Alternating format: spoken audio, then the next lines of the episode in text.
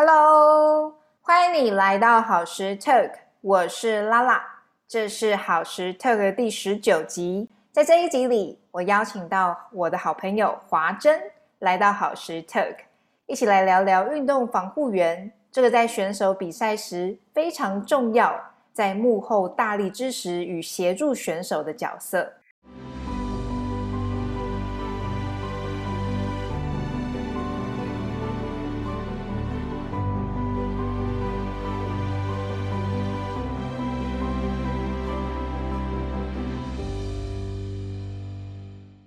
在好时 Talk 第十六集中，我们聊到舞蹈专业时，提到了防护员。而当节目播出之后，我想到我还真的有在从事防护员的朋友，而且他是东京奥运十个陪着选手出国比赛的防护员当中的其中一位。所以我速速的联系了他，也很开心的是，华珍在百忙之中接受了我的邀请。来到了好时 Talk，一起来聊聊。好，那现在的话呢，就邀请华珍跟大家打声招呼。嗨，我是华珍，耶！大家好，我们在空中相会，很开心邀请到华珍。那我们就可以在呃这一集的节目当中呢，跟大家聊聊什么是防护员，然后防护员都在做些什么呢？那不如就先让华珍说说吧。其实防护员的定义对我来说很广。那在法规上面，它就是写说哦，协助运动员，然后协助运动员伤后回场，照顾运动员，这就是法规，它比较死。但临床我们在做的时候，我们其实在照顾运动员会是更多元的。然后它会包括运动员真的在面对竞技运动，他的体育专项之外，我们有时候还会面对到运动员的心理、运动员的身体状况，所以我都会说，防护员啊，要用一句话讲，就是选手的保姆，好像也不为过。对，选手的保姆。嗯，所以我们平常在做啊，会看不同的时期。那大家比较常看到的是在赛场旁边的防护员。那赛场旁边的防护员最主要做的就是场上的急救，然后赛前的贴扎。因为现在不是每一个队都有随队的防护员，所以我们会在场边做到一些急救贴扎，甚至协助后送的部分。那再来，大家也会比较越来越多人了解，就是巡回防护员。呃，我们在台湾的高中啊、国中端有体育班的学校，就会有设巡回防护员。那巡回防护员就是照顾学校的运动员，除了我们刚刚讲到的赛后的，或者是说练习完后一些伤害的处理，这处理包括急救、包括运动复健之外，还有练习前的处理，更多的时候会有卫教的部分。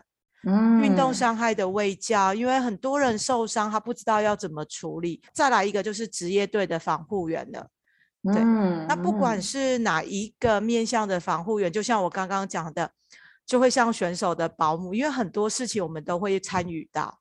嗯，好像大小事情都都包的感觉。对对 对，所以要有一点点选择，所以都做防护员，其实要有一点点自己的界限跟选择。嗯，对，因为那每一个人的经验，因为要配合你存在的环境，就像比赛好了，奥运比赛，运动员要拿到一个好的成绩，其实他是要心无旁骛的，他能够很专心的在场上。那这时候防护员是最靠近、最陪伴他的人，除了教练之外，我们有时候会做到一些就是行政上的事情。对，那这个其实就要看防护员，你要自己去决定你要做多少。嗯，对对对对对。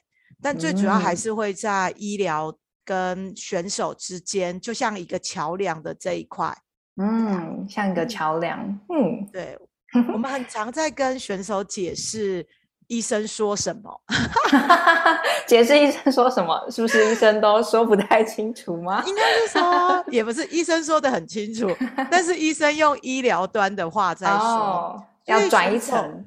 对选手没有这些解剖学的想法，没有这些医疗的一些组织愈合的概念，他们其实听不太懂。然后，所以我们很常就是在翻译医生说的话，把它变得就是选手听得懂的话，因为医生也不了解体，多数啦，不是现在越来越多医生越来越了解体育，可是。很多的医生他其实不了解运动员他的强度，他的赛制规划，甚至运动员的身体能力。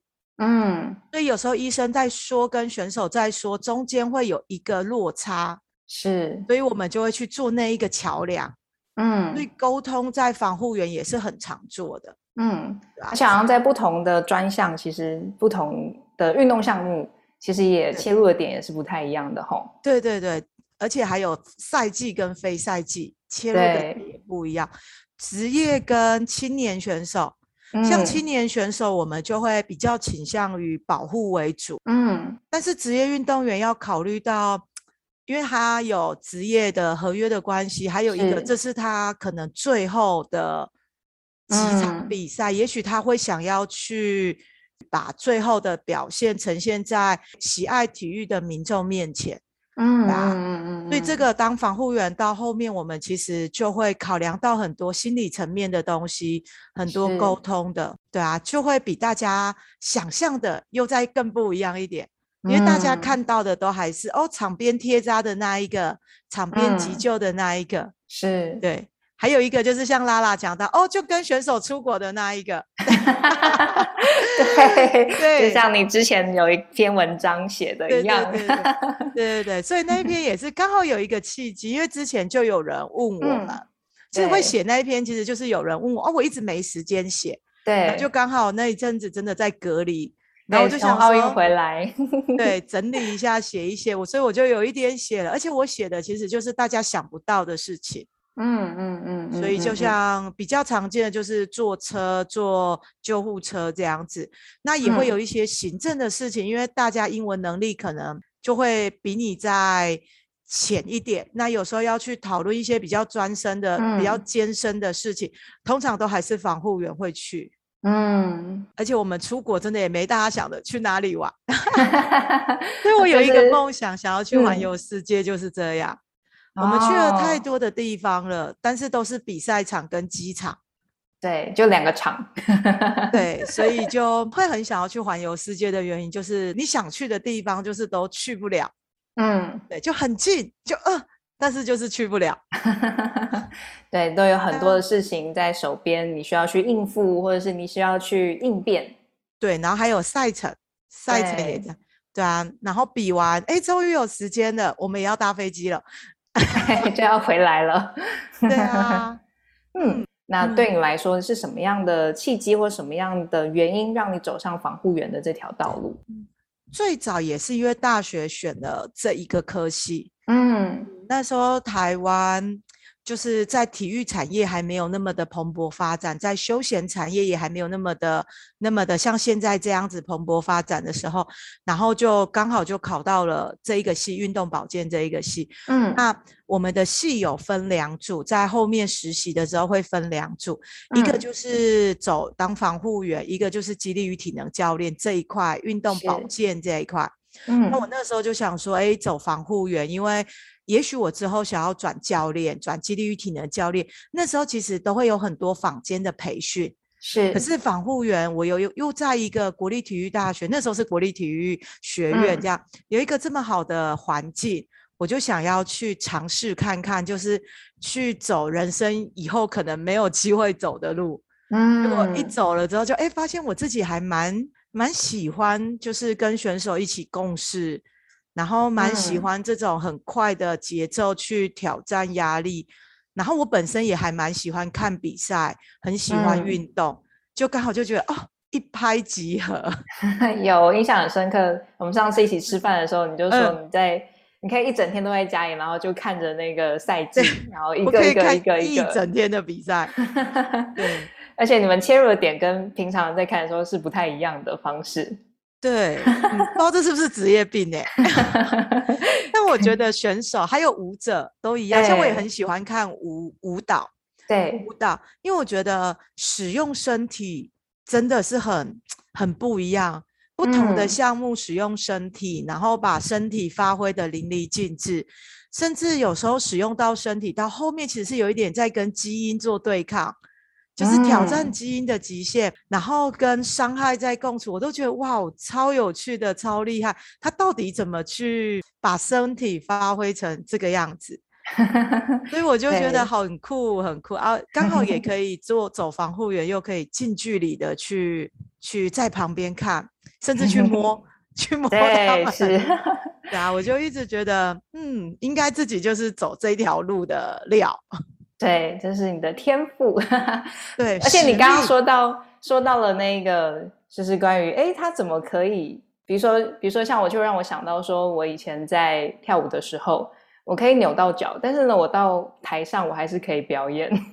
真的，对，就觉得每一次都觉得，那到底是什么样的机制让我可以呃一跳完一表演完，然后离开舞台就是白咖，但是上了舞嗯台，大家都不知道我到底伤了什么，这样。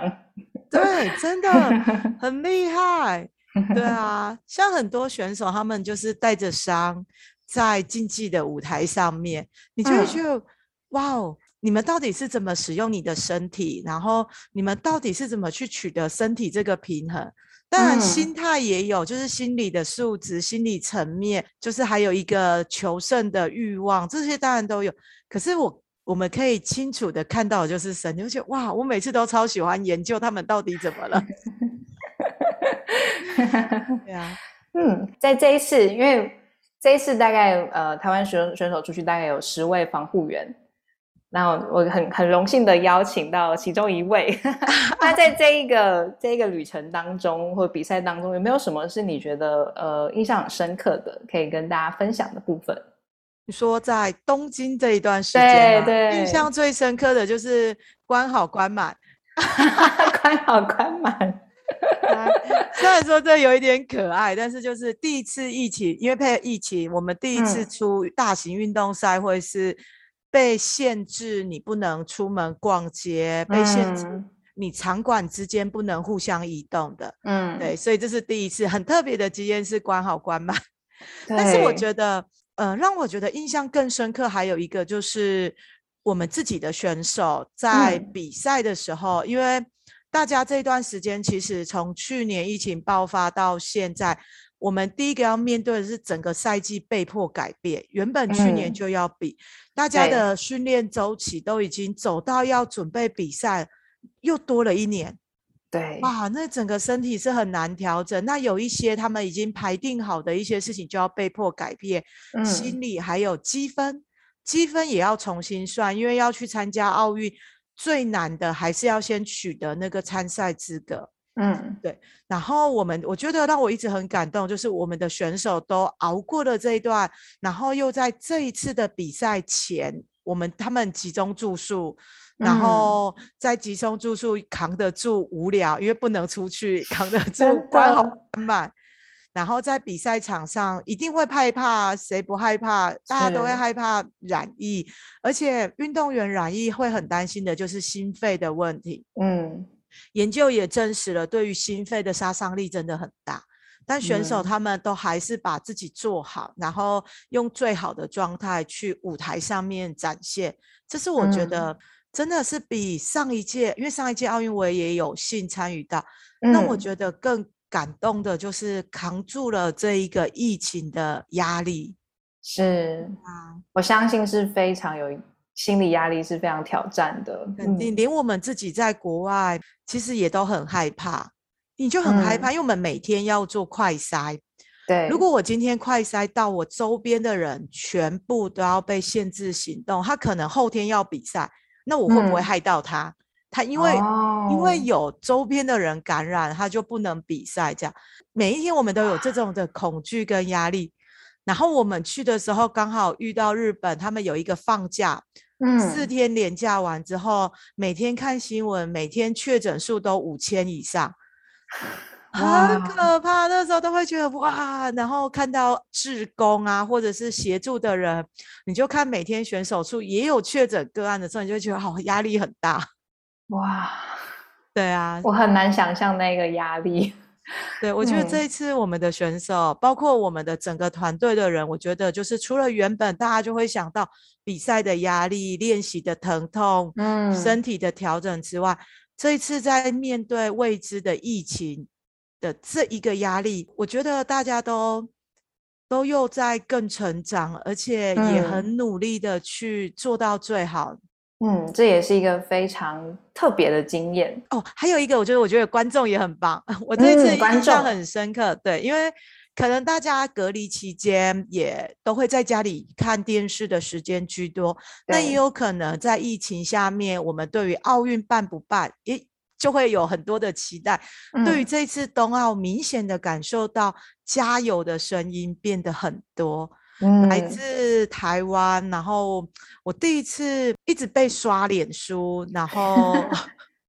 就好像大家都知道我们的行程，就啊谁几号几号要比赛，谁什么时候，然后你就会一直听到加油的声音。那选手他们拼命的去台展呃展现自己练习的成果，不管是成结果好或是不好，但是大家都是给予满满的肯定跟鼓励，然后延续到现在的帕运。对，我觉得这次这也是我觉得今年冬奥在防护员的这一个看到，让我觉得非常的印象深刻。嗯，我也印象很深刻。那时候有非常多的朋友或者是我们的伙伴就说：“等一下，等一下不能约，等一下有事情，就是要回家看奥运 看比赛。”然后我的脸书板上也是一堆，就是。小戴加油啊！谁谁谁加油啊！然后这就是整个整个都是非常的热血沸腾的感觉，真的 对啊，这是我觉得不同于以往啊。我觉得今年真的这一件事情太特别。嗯嗯，那在过往呢，就是在你这呃，哎，你当防护员的这个角色大概当了。十几年了，快二十年，十几年了，十一二年了，十一二年，十一二年。嗯，对对，就是蛮长的的时间当中，有没有遇到什么时刻对你来讲是相较比较困难的？然后你怎么克服它？我觉得这一路遇到最困难，也许也许以后又遇到，我也还没有办法知道要怎么解决，就是要不要让选手上场比赛。要不要让选手上场比赛？很多的受伤吗？或者是对受伤？今天很多时候选手他们是带着伤痛，然后你也知道等一下要比赛，亦或是他们是刚刚受伤，那他明天还有比赛，亦或是他下一场可能隔着几个小时又一个比赛，嗯，那你都知道他受伤，他发炎，他痛，嗯，要不要让他上去比？嗯，甚至在平常的练习时间，你就看到选手受伤。可是现在这个时期是很关键的时期，这个伤你都知道，不休息它不会好。可是休息了，后面的比赛怎么办？嗯，就是怎么决定选手能不能出赛这件事情，是我一直都觉得很大的讨论空间，也是一直都是我觉得最困难的。因为他要考虑到太多，而且也没有办法复制以前的经验。对，每一个都是一个新的 case。新的，嗯，对啊。如果比较严重的，譬如说很严重的脑震荡啊，那种其实当场我们就看到，那种其实就也都不用讨论，教练也都知道有危险性。但是会有一些伤是慢性发炎，或是有一些脑震荡，它其实就是有轻微的症状，但是选手的表现是正常。但我们医学医的人，我们在跟医疗共处，都会知道他有后续非常严重的二次撞击症候群，嗯，甚至他也许一直慢性的发炎，他可能会撕裂或是什么的。那这个时候就真的就是跟教练在沟通上面就会面临到很大的考验啊。选手有时候他自己不想放弃，对，但他又又很想休息，然后就这就是一直我觉得最困难的。好像没有继续参加比赛，有点可惜。可是身体好像又不太允许。对，那或者是他是一个团体团体赛，那如果说少了他，那其他人怎么样去调配？其实好像真的蛮复杂的耶。真的，而且拉尼刚刚讲到了一个重点，团体赛。今天在团体赛的项目，其实有更多的考量，就是。同才之间的压力，嗯，今天教练选择让你出来，球队倚重你，你不是一个人，你是一个团队，嗯，所以选手就会有时候他们就会觉得我会不会我休息了，原本练好的战术就少了我，所以其他人表现的很好也没有用，因为少了我去帮忙，就是因为我曾经在里面是一个很重要的角色，嗯，所以选手就会有更多的压力。然后教练也会有更多的考量。我自己如果问现在问我，我也觉得我没有办法解。我我只能够尽量的去考虑每一个面向，跟大家沟通，甚至跟医生沟通，去做到最小的伤害。可是要去下决定的那一刻，啊，想到都觉得好可怕，真的很困难嘞。因为你刚刚提到的这个部分，我以呃过往有一次的舞蹈舞蹈表演，然后我们那时候是在国家剧院演舞剧，嗯，然后是演胡桃钳的这个舞剧。那呃，我我跟我的同学刚好那时候他骑车载我，就在演出的前一两天，我们就自撞。然后两个人都受伤，那那时候其实也没有没有 B K，就我们的角色就是就是只有我们而已，那也没有人可以替补。那它是一个舞剧，那舞剧当中你要怎么样，就是把舞剧是真的是在讲故事，那每个角色都有它的必要性嘛？对。那那时候我们两个就冰敷，然后绷带缠一缠，那也跟着彩排，然后就跟着演出这样。因为对我们来讲，也会觉得说，对啊，国家剧院呢，下一次上到这个舞台是什么时候？对，那当然就是那时候也会，当然也会觉得有一点勉强，因为你其实光踩脚脚踏出去那一步，都会觉得膝盖，因为那时候撞到膝盖是很痛的。对，但是就作为一个你已经呃排练了半年，或已经快要十个月、一年以上的这个时间，然后就为了这一刻。当然不要放弃啊！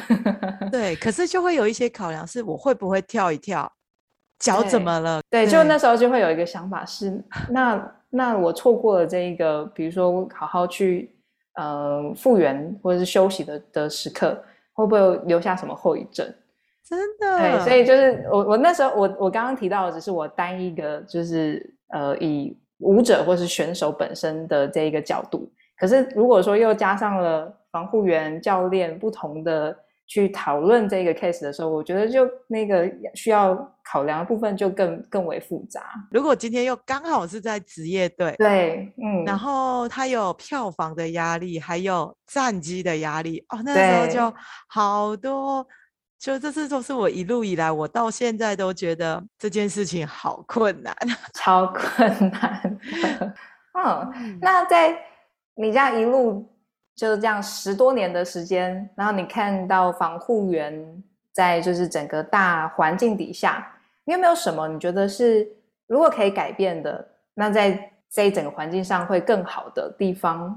我觉得这十多年来，台湾的防护真的在进步了。嗯嗯，十多年前要找一个职缺其实很少。嗯，那现在是越来越多，包括我觉得政府的政策有在改变。家长对于小孩子的照护，还有学校老师对于像教练以前的教练会比较偏土法炼钢，现在的教练都会知道要寻求多方的协助。其实台湾在防护员的这一个环境是有越来越好。嗯，那真的想要去改变的，其实也就是我现在在做的，就是我想要让防护员再普及到一般民众。一般民众，嗯，对，因为大家都会想到，哦，防护员那就是运动员才需要，嗯，没有要比赛的人才才需要。可是那是防护员面对到一个比较能力、身体能力好的，可是一般人也会参与运动啊，一般人也会去做日常休闲的活动，他们也会受伤，他们也会因为他们的运动产生了一些疲劳、酸痛，甚至他们也会有我要不要开刀。的一些状况不不会只有比运动员而已，所以我想要，我现在想要去改变这个环境，甚至也是我正在在努力的，就是让防护、让运动伤害的照护能够普及到一般民众，不是只有休息就会好，也不是只有打针、看医生、吃药就会好，它中间需要有去选择。选择适合的治疗方式，还要有后续的训练，对他的复健。那复健训练完之后，还要再有一个阶段是增强的训练。嗯，可能这就要跟你的教练，甚至跟引导你去做运动的那一个指导者去协调，因为要循序渐进的回到以前的强度，才不会再受伤。嗯，那这个在一般民众。我目前接触到的都相对的薄弱，嗯，可能大家都觉得运动员才需要做复健，才需要做补强的训练，那我们就是休息就会好。但休息 只是伤会发炎会好，但强 度承受外力的强度还是不够，因为会随着休息就一直退。对，我们身体真的是用尽废退，真的真的，你不怎么样它就对，那就退了，而且很快，非常快，对比我们想象中的还要快。对啊，所以我想要去让更多的人去，包括一般民众，包括你只要想要活动的人，嗯，都可以认知到运动防护可以帮助你什么。嗯。那在达到这样的一个目标，就是让多一点的人知道，更多的人知道的话，有没有什么样的角色是你觉得，如果他可以进到里面一起做这一个推广，会会很不错的？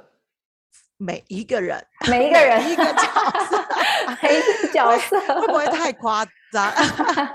不会啊。简简单的来说，第一个当然就是医疗。从医生端，因为医生要认知到不是休息，他就会回到以前的运动表现。现在其实还是蛮多会说，那你就休息啊。对对对。然后我是选手的时候，我以前很久很久很久以前，我当选手或是我陪选手的时候，我心里就会在里面 murmur 啊，我就是不能休才来看你啊，啊，你就叫我休息，就是会有这种。对，所以我觉得医疗端从医生医疗这个部分，其实。也是需要一起来帮忙。那行销媒体啊这一个方面，不管是平面的媒体，或者是说呃网络或是什么，因为我觉得现在就是一个行销的世界，行销的是，我只能靠，如果我只靠口耳相传，群众还是太小。嗯，所以要搭配着一些媒体行销，让大家有这个观念，其实它就会在正向的变好。然后选手也是很重要的一环，因为我崇拜这个选手。这个选手说我都是有做复健哦，那他的粉丝们就会去做复健。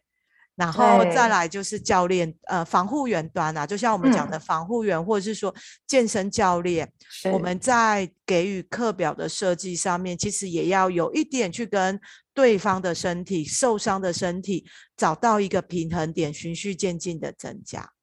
嗯嗯嗯，对吧，所以我觉得每一个人其实，在让这个大环境变得更好，都要都要有参与。嗯，全体总动员。对啊，野心好大。不会不会不会，对我来说，我觉得这也蛮真的很重要。对啊，因为像呃我自己在教学的时候，我都会觉得说，如果说它是一个大家一起同整，一起去帮助人类回到动物，就是大家其实都是动物嘛，可是大家可。的呃日常生活或者是现代的呃工作步调来讲，其实动的很少。可是要怎么样动得好、动得健康，越来越让身体是更强壮或者是更舒适的，那其实都要有各个呃专业的协助，大家互相像是手牵手一起把这一个环境建立起来。而且只要有越多人一起协助，虽然我觉得进度快跟慢是其次，可是它一定会变得很完整。对，那一个很完整的东西就不容易被打破，不容易退回去原本。所以我会觉得，像这几年只要有机会，或是我去学校分享，我其实会很鼓励大学生们，就是去了解什么是帮助你更好的一个活动，而不是只有一个选择，就是。看医生，我要看谁？看哪一个医生？这样子太少了，还要去了解更全面的，对啊，甚至要去了解自己，因为很多人会不了解自己，他们想要做到这件事情，可是那是你的最后的目标，要去了解自己身体的能力，循序渐进。嗯，真的，循序渐进真的是非常重要的。对啊，要共同。嗯，那。呃，我知道华珍在近几年也开始接触身心学嘛，然后并且也运用在我们的专业上。那是什么契机让你开始呃去学习身心学？我很好奇。这个契机就是我们共同的朋友明娟学姐，逍遥，对，就是他，对。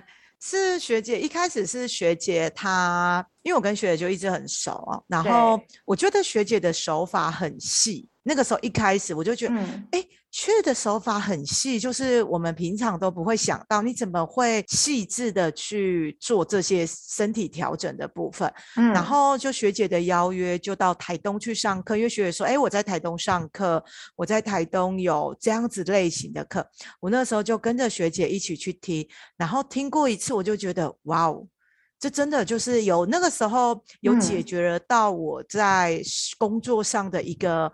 突破不了的瓶颈。嗯，因为那时候是上什么课程？那时候是先上经验解剖。哦，嗯，对对对，然后后来上收台。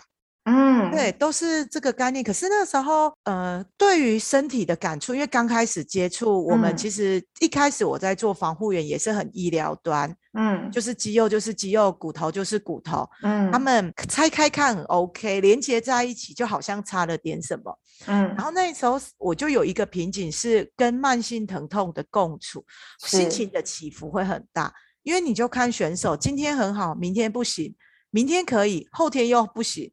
就是你会有这种起伏，那个时候就会觉得，可是该做的都做了，那那个时候我们也没有考量到怎么跟选手共处。那接触身心学那个时候就会体验到，我们从来没有去正视过自己心理，因为疼疼痛跟心理。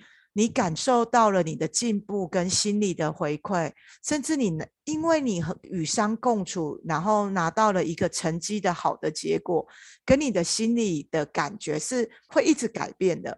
嗯，是。然后从那个时候就是哎有这个想法，也把它运用在那个时候自己遇到的一个选手，跟他去聊，让他去停下来、慢下来，去认识你的身体。用，而且用不同的方式去，你告诉我你的身体怎么了？不是只有痛跟不痛，而是它是什么痛？它哪个时候最痛？嗯，你会选择怎么跟他相处的时候不痛？就是开始去做这么的细致，然后就发现与伤共处的上面得到了一个蛮大的一个平衡，重新再平衡之后，就会一直很想要往这个方向去走。嗯，那想要往这个方向，还有一个原因就是，我觉得要参与身心学，要有一点点人生的经历。人生的经历哦，蛮酷。因为我刚开始跟学姐去上，其实一两年前面的一两年，我还没有这么深的感触。我只是觉得这是另外的一个想法，对我来说还很陌生，因为我们都太习惯很直觉的、很直来直往的用身体。嗯。可是，当我慢下来，或是有了那一次尝试去使用身心学介入到选手的经验之后，我就开始了有了不同的生活的经验、生活的经历，嗯，然后之后我才会觉得，嗯，越走越好。包括这几年，我花了蛮多的时间去接触身心学相关的课程，是我就会发现有越来越多的工作经验，或是一些跟选手陪伴。疼痛跟他们喜怒哀乐的过程，它可以帮助我去把身心学的一个连接做得更好。嗯嗯，对啊，嗯嗯，就觉得蛮蛮特别的发现的。真的，我也觉得，呃，身心学就很像是一个，你要先买一个种子下去，然后慢慢的让它发芽，然后再成长。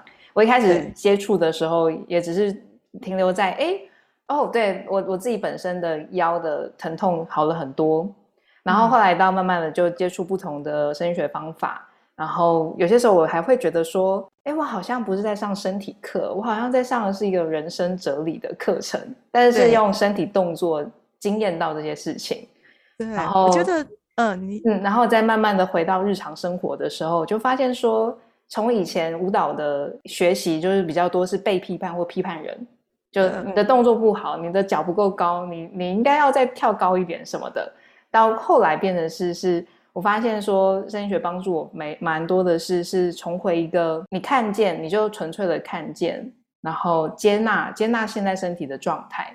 然后你刚刚提到的那个关于慢性疼痛的部分，对我来说，某种程度上我也会觉得，当我看见我接纳，然后我时时刻刻的去倾听自己的身体的时候，也会是一个。身体就真的那个疼痛感，或是那个不舒服的感觉，就像只是提醒你说：“哦，就是我我这里有一些什么。”然后你看见了，那他就哦，那我就不用这么的努力，这么大声的说我很痛这样。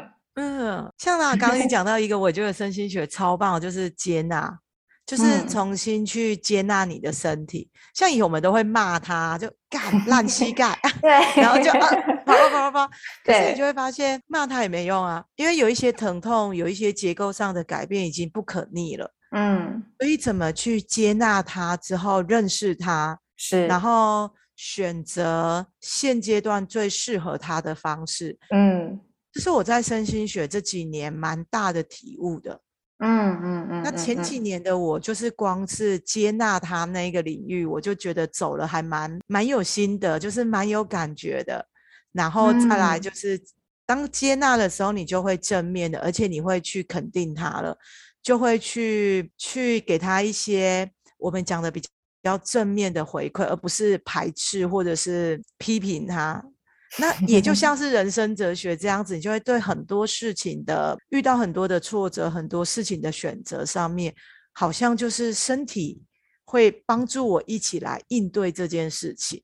嗯嗯嗯，会变成好像原本是对立，然后到现在其实是是一起合作的感合觉。对对对，就嗯比较不会有那种非黑即白的感觉，就是你就会把它想成是个光谱了。对。今天我嗯们的光谱中间到底有多少的色彩？其实就嗯是你的经验有越多，你的色彩就越多。嗯，它不是一个很明确的断裂线。那越来越多，我会希望我的光谱是越来越好，因为这样我嗯的一件事情，我就可以视状况有不同的选择。嗯，而且这个光谱也很像是我通常会讲的是资源，嗯我嗯，们可以提供非常多不同的资源或者是策略。所以当我们嗯遇到事情的时候呢，其实你身边有越来越多的资源跟策略的话，其实你要应对起来，其实相较就越来越轻松。嗯，真的，嗯而且会比较不会彷徨。对对对对，我嗯我觉得刚刚嗯像我分享，就是跟慢性疼痛共处，其实久了真的会很失落、很彷徨。我该做的都做啦，为什么没效？为什么还在？对，然后可是你就会知道，可是心里其实就是啊，因为我结构已经改变了，所以那时嗯候就会很彷徨。那啊，那那怎么办？因为那时候就非黑即白。嗯，可是后来这几年，我就会觉得，嗯，没关系啊，他就这样子，我们可以创造另外一个百分之一百，就比较嗯不会很彷徨这样子。只是中嗯间过程还是要一直去尝试，一直去努力，一直去探索未知。我我都会说你。我不知道啊，我们试看看嘛，做了我才知道有没有用。没有用也不是坏事啊，至少我删除了一个选择，我就剩下更少的选择，我就有越来越清楚的方向。嗯对，这也是这几年做身心学，然后运用在自己跟选手共处的这个方面上面，我还蛮大的一个收获的。嗯嗯嗯嗯，我觉得是非常珍贵的发现跟收获，人生经验，人生经验，没错没错。嗯那我我记得我们的认识，就第一次见面，其实是在好时，对。那时候还是一点零，就是呃 j a r 对 Tony 还在外面的那个角角落的时候，好久以前，然后那时候你来的时候，其实你好像是有一个想要确认，就确认你到底嗯要不要、呃走去进修走完那个 r Tony 的嗯这一个方法。那其实我一直都很好奇，想要问你，只是说那时候还没有很熟。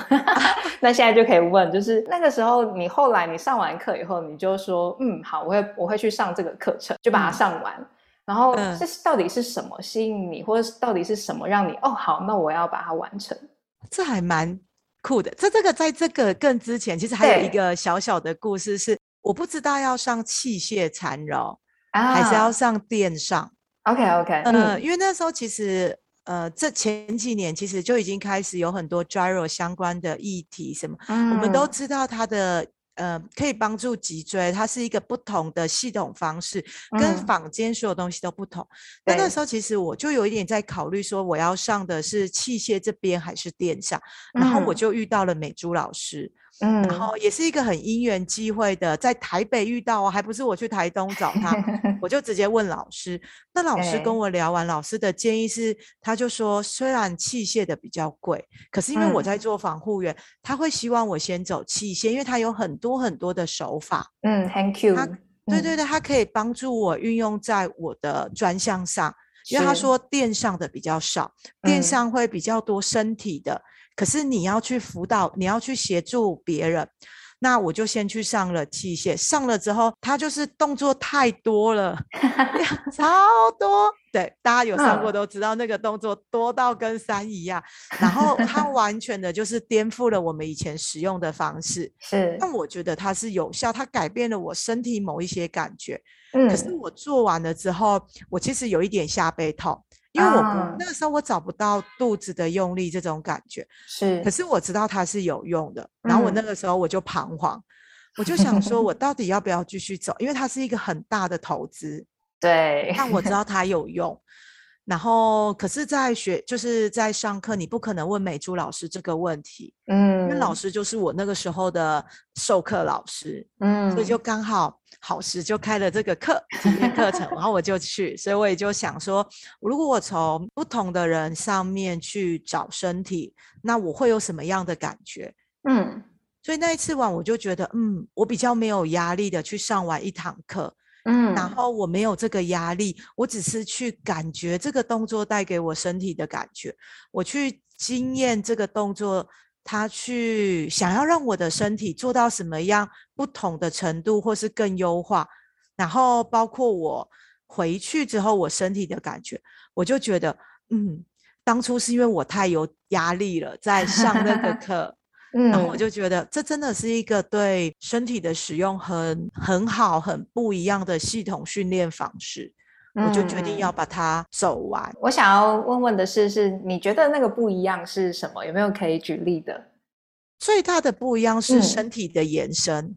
哦，身体的延伸，对我们太多的运动，包括不能说其他运动不好，而是它就是需要我们很多的运动，好像就是把力量集中在身体，是把自己关注，因为我们要去有更多的 power，我们要有更多的稳定性。嗯，可是我在面对的运动员，包括我在面对我自己的日常生活，我们没有一个运动是要把自己关起来的。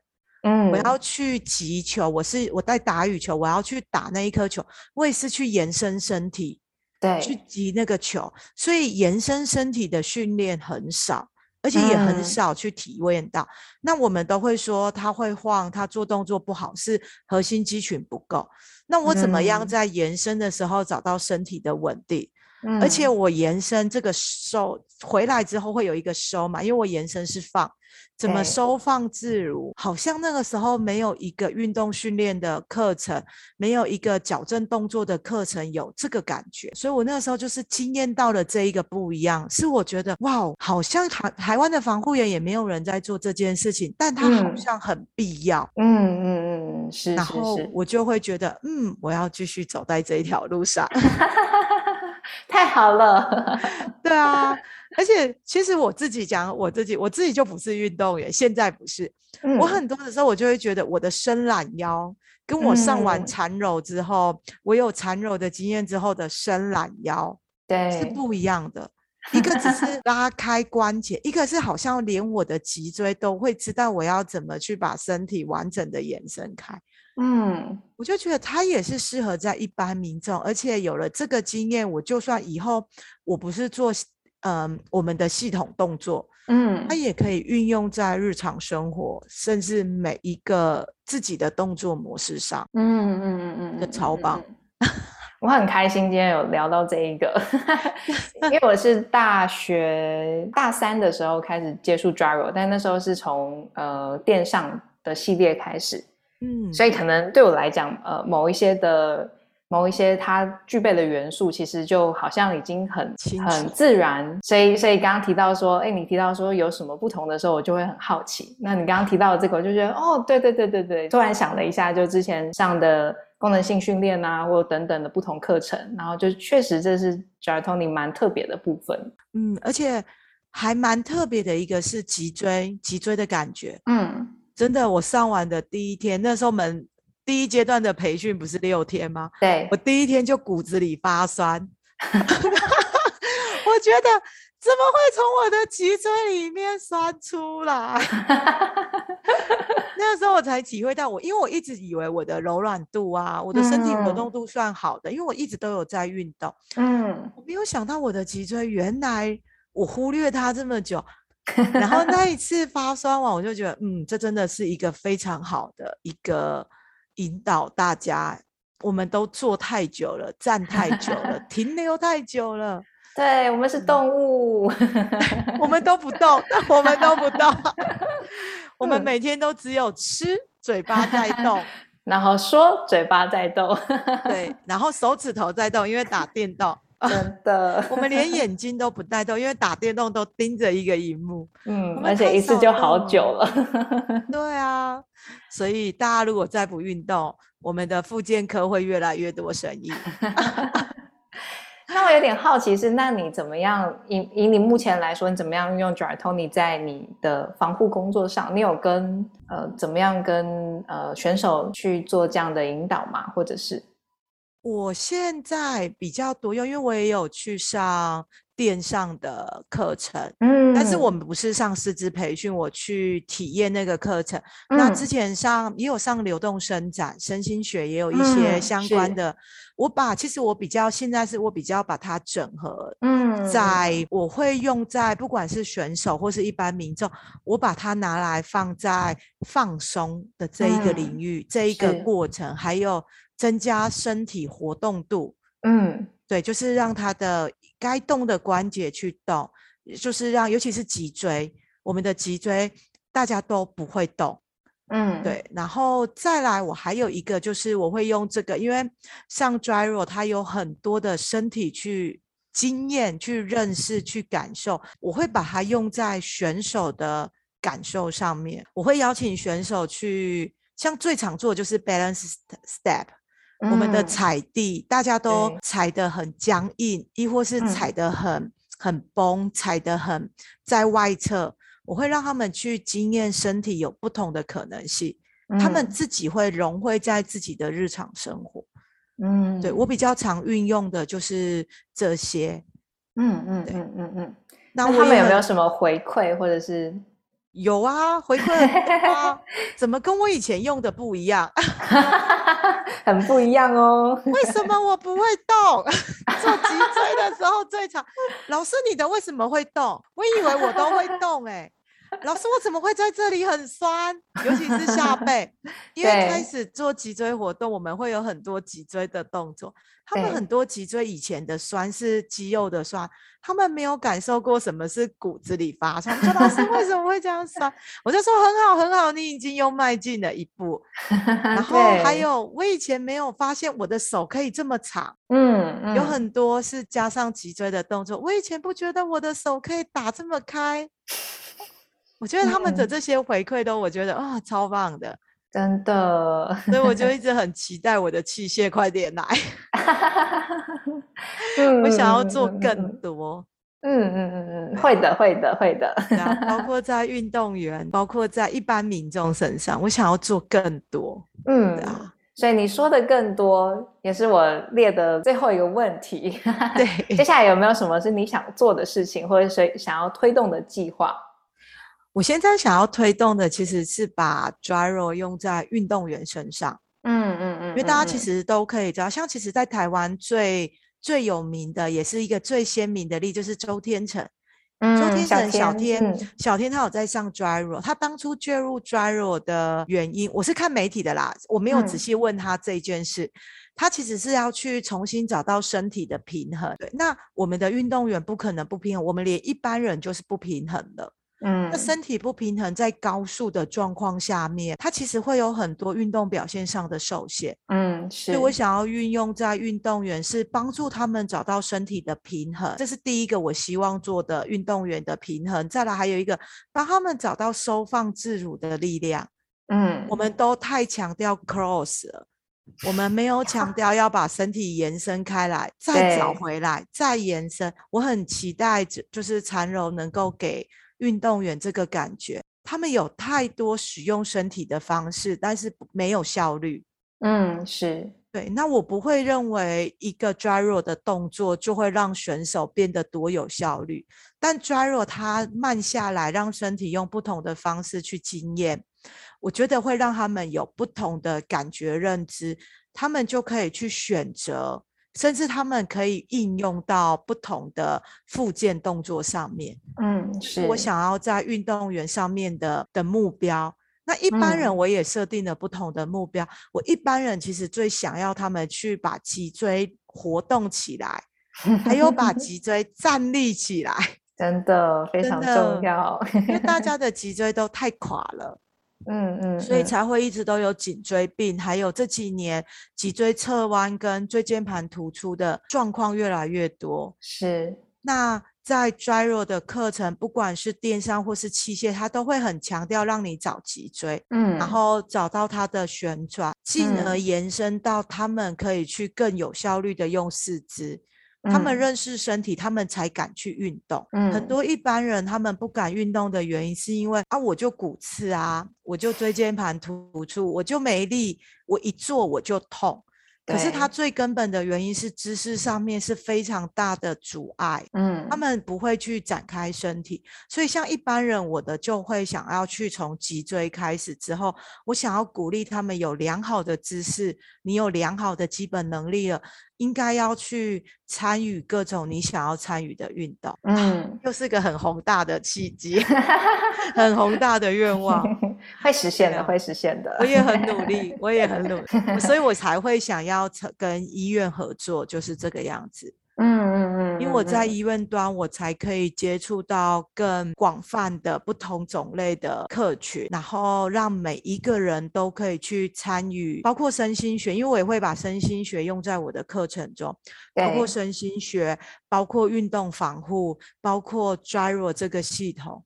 嗯嗯啊嗯我觉得它其实一起去架构了一个，可能是我啦，我的想法就是我会觉得它是架构了一个防护员，去面对选手，面对高张力，面对我想要帮一般人也介入运动伤害防护的这个观念，一个非常重要的元素。实在是太棒了。